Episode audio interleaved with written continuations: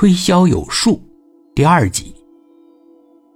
我和 D 先生一起到了 X 国，玲玲在 X 国的第一医院接受了治疗。她在一间独立的病房中，二十四小时被监控着。医生嘱咐我：玲玲是个病人，她的精神有问题，因此她说的任何话你都不要当真，也不要说一些刺激她的话。你永远记住，他是一个精神病人。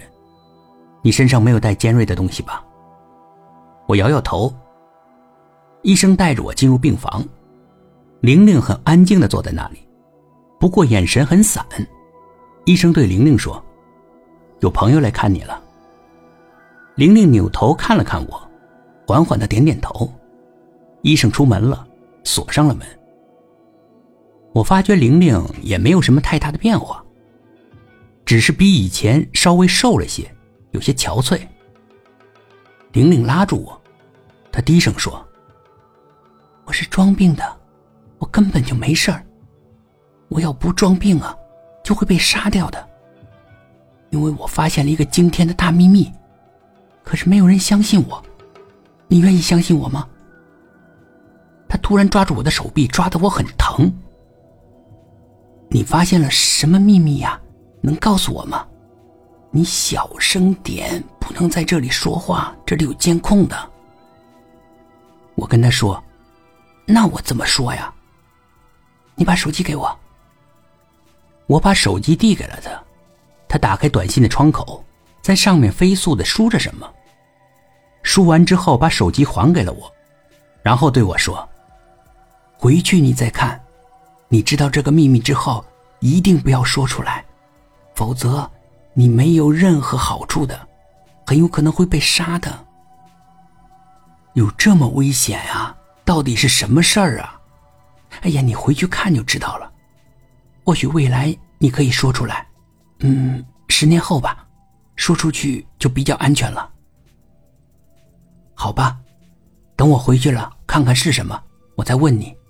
对了，你跟你老公怎么了？他不相信我。我把那个大秘密告诉了他，但他不相信我，反而觉得我疯了，非要跟我离婚。他不相信就不相信呗，为什么要离婚呢？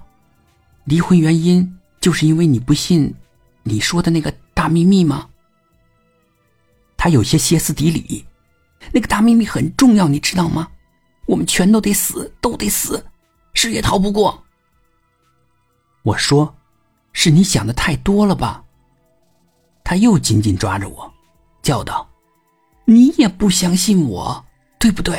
连你都不相信我。”这个时候进来了几个护工，强行的把他拉开了，把我也拉出了病房。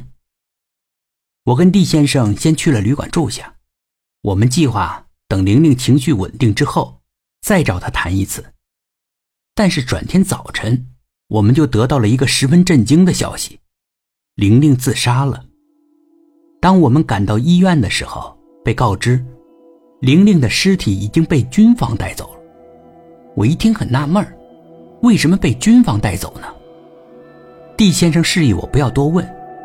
我见他作为玲玲的丈夫都这么说，看来他是知道一些内幕的。于是我没有再问。